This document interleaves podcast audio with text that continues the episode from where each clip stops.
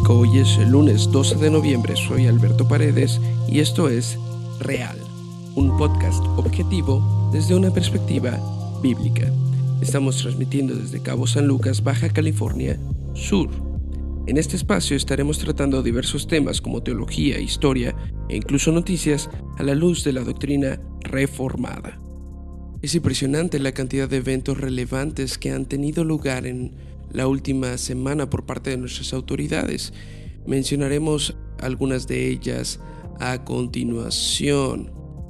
El día 7 de noviembre de este mes salió una noticia por parte del periódico El Universal eh, cuyo titular es el siguiente, proponen ley para fumar marihuana en espacios públicos y al pie hay una imagen eh, que dice lo siguiente, la senadora de Morena, Olga Sánchez Cordero, propondrá mañana una iniciativa que vigilará el mercado para el uso medicinal, personal y comercial de la marihuana.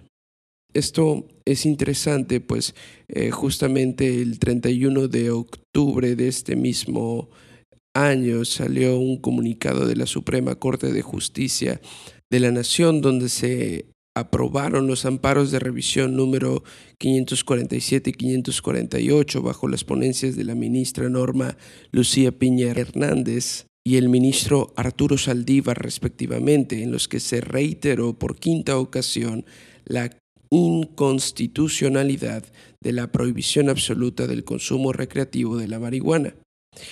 Esto logró crear una jurisprudencia sobre el tema. ¿Qué quiere decir todo esto? Bueno, leamos lo que nos dice el propio comunicado de la Suprema Corte, que es el comunicado número 140. Dice, en estos asuntos la primera sala sostuvo que el derecho fundamental al libre desarrollo de la personalidad permite que las personas mayores de edad decidan, sin interferencia alguna, qué tipo de actividades lúdicas desean realizar y protege todas las acciones necesarias para materializar esa elección.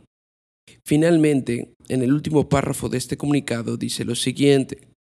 Este criterio fue sostenido por primera vez el 4 de noviembre de 2015 a propuesta del ministro Arturo Saldívar y fue reiterado posteriormente en los amparos de revisión 1115 y 623.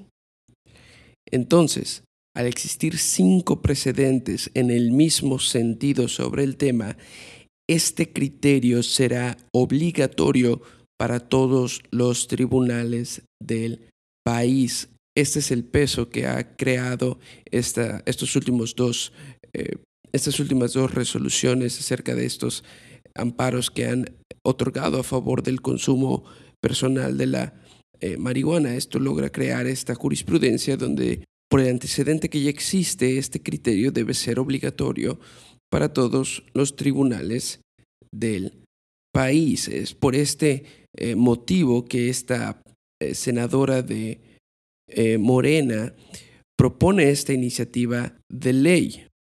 El artículo mencionado del periódico El Universal comienza con el siguiente párrafo. La senadora y futura secretaria de Gobernación, Olga Sánchez Cordero, de Morena, propondría una iniciativa que vigilará el mercado para el uso medicinal, personal y comercial de la marihuana por medio de una ley general para la regulación y control de la cannabis que plantea, entre otras cosas, permitir fumar la hierba en público, excepto en los espacios 100% libres de humo de tabaco, y la creación de un instituto que supervisará lo relacionado con esta planta. Pero esto no fue lo único que sucedió esta semana. Un día anterior, el día martes 6 de noviembre, el Senado de la República en su página de internet eh, emitió un boletín titulado Por unanimidad aprueba Senado garantizar derecho de seguridad social a parejas del mismo sexo. Este boletín comienza con la siguiente declaración. El Senado de la República aprobó con 110 votos el dictamen que asegura el acceso y disfrute del derecho a la seguridad social, servicios y prestaciones a los cónyuges y concubinos del mismo sexo. El proyecto, avalado por unanimidad, modifica las leyes del Seguro Social y del Instituto de Seguridad y Servicios Sociales de los Trabajadores del Estado y además elimina el lenguaje sexista y discriminatorio de estos ordenamientos. Por su parte, el periódico Proceso habló también de la misma noticia bajo el título de Senado aprueba modificaciones para garantizar seguridad social a parejas del mismo sexo. Es interesante cómo el periódico El Proceso inicia esta noticia. Aquí dice, por unanimidad de todas las bancadas legislativas, incluidos los partidos Acción Nacional y Encuentro Social, el Senado de la República aprobó con 110 votos a favor modificaciones a las leyes del Seguro Social y del ISTE para garantizar el derecho a la seguridad social, servicios y prestaciones a cónyuges y concubinos de parejas del mismo sexo y eliminar el lenguaje sexista y discriminatorio en estos ordenamientos. ¿Qué es lo que me llama la atención? Me llama la atención tres cosas. La primera es que fue aprobado por unanimidad. Esto quiere decir, todas las bancadas votaron a favor. Esto me lleva al siguiente punto. Lo segundo que me llama la atención es la manera como el artículo en el proceso inicia. Dice, por unanimidad, todas las bancadas legislativas, incluidos los partidos Acción Nacional y Encuentro Social.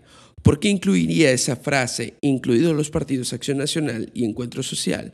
Bueno, porque es bien sabido a nivel nacional que estos partidos se suponen que son partidos conservadores. Algunos los han calificado incluso de ultraconservadores y que se supone históricamente han estado en contra de todo lo eh, circundante o correspondiente a el matrimonio homosexual. Sin embargo, en esta ocasión, en esta iniciativa de ley, han votado a favor. Ahora, no solamente han votado a favor, lo cual es suficiente y manifiesta el cambio social hacia la izquierda liberal a la cual se está volcando el país, sino que este artículo en el proceso cita algunas de las reacciones de algunos senadores de partidos específicos. Por supuesto que senadores de partidos como PRD, Morena, PT, están a favor de este tipo de cambios. Sin embargo, es interesante lo que mencionan senadores del PAN y de Encuentro Social. Cito, por el PAN, la senadora Mayuli Latifa Martínez Simón expresó el apoyo de su partido a estas modificaciones que garantizarán atención médica y pensiones para las parejas del mismo sexo. Por el Partido Encuentro Social, de origen evangélico, la senadora Eunice Romo Molina afirmó que la reforma representa un avance más en la progresiva e inevitable ampliación de las condiciones para el ejercicio de sus derechos. Y recalco, no soy yo, sino es el propio artículo escrito por Genaro Villamil en proceso que califica el partido Encuentro Social como de origen evangélico y que describe cómo una senadora de este partido está manifestando su aceptación, su voto a favor y cómo ella dice que esto representa un avance para la sociedad en la que vivimos. Finalmente, la tercera cosa que me llama la atención respecto a esta eh, noticia es que esta misma semana, el día 7 de noviembre, en la página del Facebook de la Suprema Corte de Justicia de la Nación, se publicó un videoclip con el siguiente mensaje. Las parejas del mismo sexo tienen derecho a registrar a su cónyuge en el ISTE, al igual que lo hacen las parejas hombre y mujer. Conoce la sentencia de la Suprema Corte de Justicia que dio origen a la iniciativa que garantiza la seguridad social a parejas del mismo sexo. Al investigar sobre esta resolución por parte de la Suprema Corte de Justicia, eh, efectivamente eh, se concedió el amparo a favor de, una, de un matrimonio entre dos eh, mujeres que estaban peleando justamente este caso en el año 2016. Y, y esta resolución termina con las siguientes palabras. Y cito justamente del amparo en revisión 710 diagonal 2016.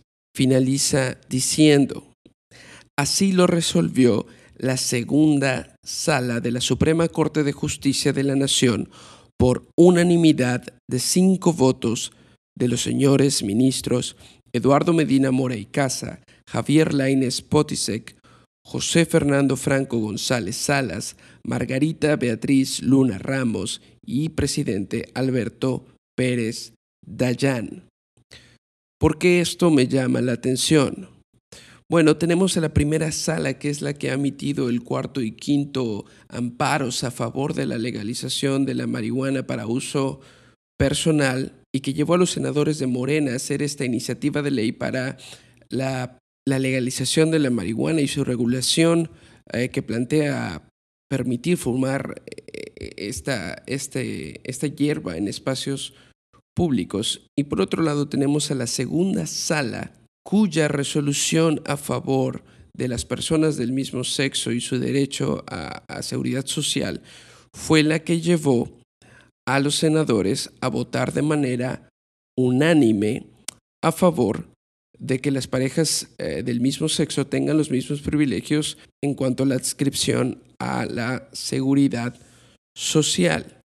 Y todo esto es interesante porque la Suprema Corte de Justicia de la Nación está formada únicamente por dos salas. De nuevo, la primera sala que nos lleva a la legalización de la marihuana y la segunda sala que valida la legalidad y los derechos y privilegios de un matrimonio del mismo sexo. Eh, eh, mantengamos esto en nuestras mentes por un segundo y leamos la última parte del boletín del Senado de la República acerca de esta noticia de garantizar el derecho de seguridad social a parejas del mismo sexo, pues termina diciendo lo siguiente. La senadora Citlali Hernández de Morena aseguró que hoy el Senado hace historia al reconocer los derechos y garantizar la seguridad social para la comunidad lésbico, gay, transexual, transgénero, travesti, bisexual, intersexual y queer, LGTBIQ, y de las mujeres. Nunca más vamos a permitir la exclusión de ninguna población en el país y se reivindicarán las luchas históricas de muchos sectores, subrayó.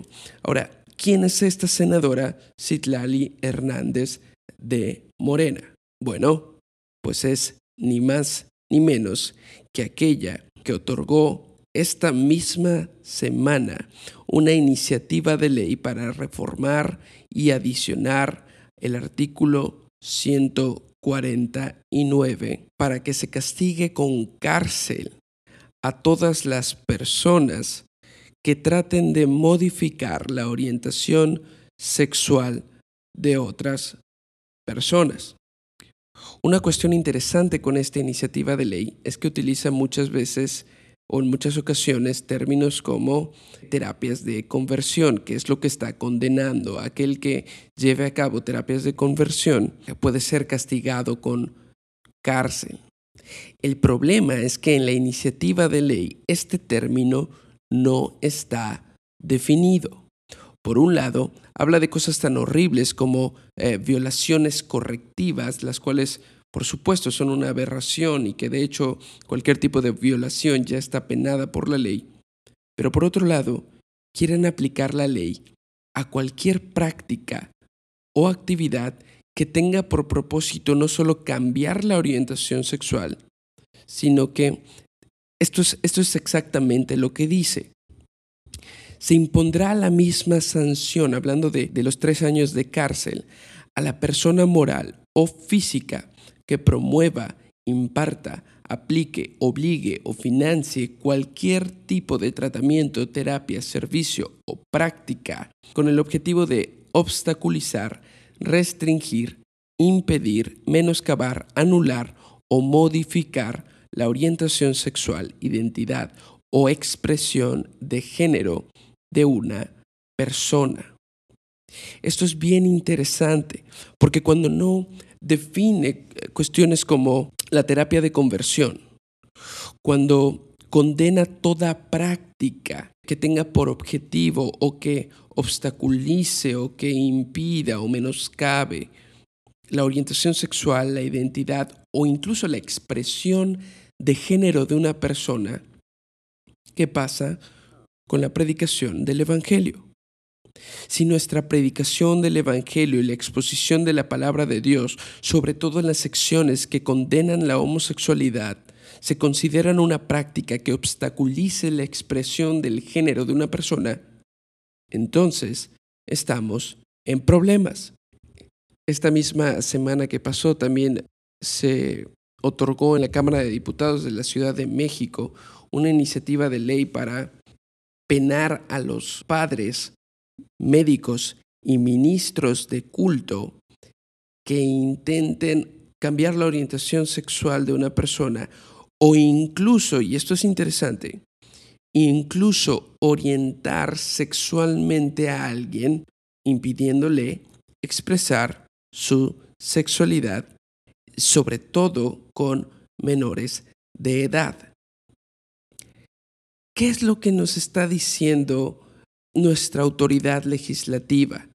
¿Qué es lo que está diciendo con estas iniciativas de ley, con estas resoluciones de la Suprema Corte? Lo que nos están diciendo es que la homosexualidad ya no simplemente es normal, sino que es la regla.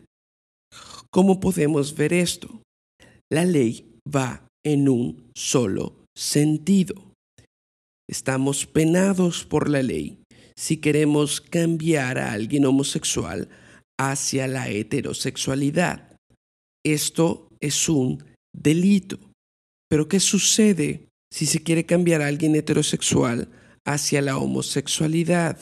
¿O qué pasa cuando un niño presuntamente heterosexual es guiado por el gobierno y es guiado por sus padres hacia un entendimiento de que la homosexualidad es la norma o es algo eh, correcto o es algo eh, deseable o apreciable, esto no es delito. La ley va en un solo sentido. Pero no solo eso, sino que violenta libertades fundamentales de las personas. Por ejemplo, la libertad de expresión. Si estamos penados por predicar el Evangelio, si estamos penados por eh, profesar nuestra fe siempre que ésta no acepte la homosexualidad como algo normal, como la norma, si esto es considerado un delito, entonces no puedo expresarme libremente. Pero no solamente esta libertad es violentada, sino la misma libertad de libre desarrollo de la personalidad con la cual votaron a favor del consumo de la marihuana, es una libertad que se está viendo violentada para aquella persona que reconoce su lucha contra el pecado de la homosexualidad y que voluntariamente está dispuesta a someterse a alguna terapia, consejería o, cualquier tipo de situación para corregir su estado de pecado en el cual se encuentra. Finalmente, también la libertad religiosa se verá vulnerada porque esta iniciativa de ley de la Ciudad de México está directamente enfocada a los ministros de culto. Es decir, el ministro de culto podrá ejercer siempre y cuando no diga nada en contra de la homosexualidad, donde queda entonces la libertad religiosa. Ahora bien, es necesario hacer un ejercicio y ver ¿Qué, significa todo esto que está sucediendo, todos estos eventos que han venido a ocurrir en la última semana? ¿Qué significa que partidos como Acción Nacional y Encuentro Social, supuestamente partidos conservadores, se encuentren abrazando y aplaudiendo estas iniciativas? Bueno, estamos siendo testigos de un cambio social sin precedentes en este país. Ya no se esconde una agenda LGBT, ya no se esconde una agenda liberal por parte de los eh, partidos políticos de izquierda o de derecha. Este cambio social es evidente, es inminente y traerá implicaciones para la iglesia en México. Recordemos que este tipo de situaciones y, cambios sociales y su infiltración a la iglesia están íntimamente relacionados y es algo que ya ha sucedido en países como Canadá y Estados Unidos. ¿Qué hacemos al respecto? ¿Cuál es nuestra posición como iglesia ah, que se apega a la fe histórica y ortodoxa cuando estamos rodeados de una sociedad liberal que impulsa leyes como esta y que ya no solo acepta como normal aquello que va en contra de la naturaleza, sino que persigue a aquellos que denunciamos el pecado y que predicamos a Cristo. Bueno, tomemos el consejo de alguien que está viviendo esta falta de moralidad en la sociedad en este momento. El pasado 21 de septiembre de este año, el presidente del Seminario Bautista del Sur, el doctor Albert Moller, estuvo en la ciudad de Charlotte, Carolina del Norte, para la conferencia Faithful organizada por el profesor Kevin DeYoung en la iglesia Christ Covenant, y además impartió una conferencia especial titulada, en español, Los retos actuales a los que se enfrenta el cristianismo evangélico. Esta conferencia fue impartida en el Seminario Teológico Reformado en Charlotte y el contexto de esta conferencia fue otra conferencia llamada Revoice, donde abiertamente un grupo de personas aprobaba eh, la homosexualidad dentro de la iglesia. Ellos se llaman a sí mismos cristianos gays. Eh, entonces, al finalizar esta conferencia donde abordó estos temas sobre eh, estos cambios sociales que no solamente se dan en la esfera política, sino incluso dentro de la iglesia, tuve la oportunidad de hacer la última pregunta al doctor Moller y le comenté que venía de México y que como país estamos en cuanto a estas cuestiones sociales atrás de Estados Unidos entre 5 y, 10 años aproximadamente y que estas situaciones que ellos estaban viviendo nosotros las comenzaríamos a vivir en los años por venir. Entonces mi pregunta fue enfocada a qué consejo nos podría dar como iglesia que apenas comienza a enfrentarse con este tipo de situaciones. El consejo del doctor Moller y la respuesta a mi pregunta es que debemos de comenzar a generar argumentos teológicamente más pesados y contundentes. Si bien las personas que asisten regularmente a la iglesia estarán conformes con los argumentos actuales de la iglesia en México sobre eh, por qué la homosexualidad está mal, que es básicamente porque esto dice eh, la Biblia, la sociedad y las generaciones por venir necesitarán argumentos teológicamente más pesados, más contundentes. Nuestra tarea es prepararnos como iglesia para el cambio social hacia el libertinaje que, a estas alturas, parece ser algo inevitable. Debemos aclarar que aquí el doctor Moller no se refiere a que el hecho de que la Biblia condene la homosexualidad, el hecho de que la Biblia condene el no tener una mente sobria, no es suficiente, no es lo que está diciendo, sino que debemos recordar doctrinas eh, básicas y fundamentales para la fe cristiana, como por ejemplo aquella de la inerrancia La única manera de hacer caso al consejo del doctor Moller es teniendo en alta estima la autoridad, infalibilidad, inerrancia y suficiencia de la palabra de Dios. Recordemos lo que dice el punto número dos de la declaración breve dentro de la Declaración de Chicago sobre la inerrancia bíblica. Las sagradas escrituras, siendo la palabra del propio Dios, escrita por hombres preparados y dirigidos por su Espíritu, tienen autoridad divina, infalible en todos los temas que tocan. Deben ser obedecidas como mandamientos de Dios en todo lo que ellas requieren.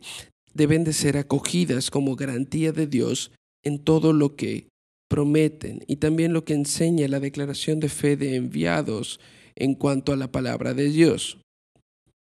Dice, creemos que la Biblia, conformada por los 66 libros canónicos, divididos en Antiguo y Nuevo Testamentos, palabra escrita por hombres, pero inspirada por Dios en sus idiomas originales, hebreo para el Antiguo Testamento y griego para el Nuevo Testamento, que bajo la guía y providencia del Espíritu Santo se ha conservado fiel hasta nuestros días, es por tanto autoridad infalible, inerrante y suficiente dada por Dios de pura gracia, de manera progresiva a través de la historia, que nos permite conocer a Dios como Él se ha revelado y conocer lo suficiente para salvación.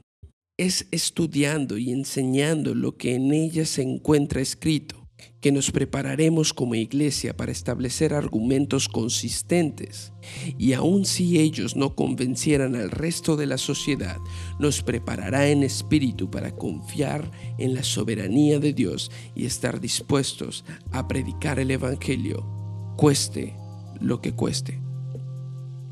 Esto es todo por hoy. Nos vemos en el próximo episodio. Soy Alberto Paredes transmitiendo desde Cabo San Lucas y esto es Real un podcast de la red Enviados México. Enviados México tiene el propósito de fortalecer a la Iglesia de Cristo, proveyendo recursos para cada cristiano en México desde una perspectiva bíblica. Les recordamos que hoy es el último día para participar en la promoción que te permitirá ganar el libro Post Tenebras Lux, recobrando las doctrinas de la Reforma, del pastor y autor mexicano Luis García Meléndez. Si deseas conocer más, leer más o aportar de alguna manera al ministerio, no olvides ponerte en contacto con nosotros. Puedes hacerlo a través de nuestra página web www.enviadosmx.org. Eso es www.enviadosmx.org. O siguiéndonos en Facebook como Enviados México o en Twitter arroba enviadosmx.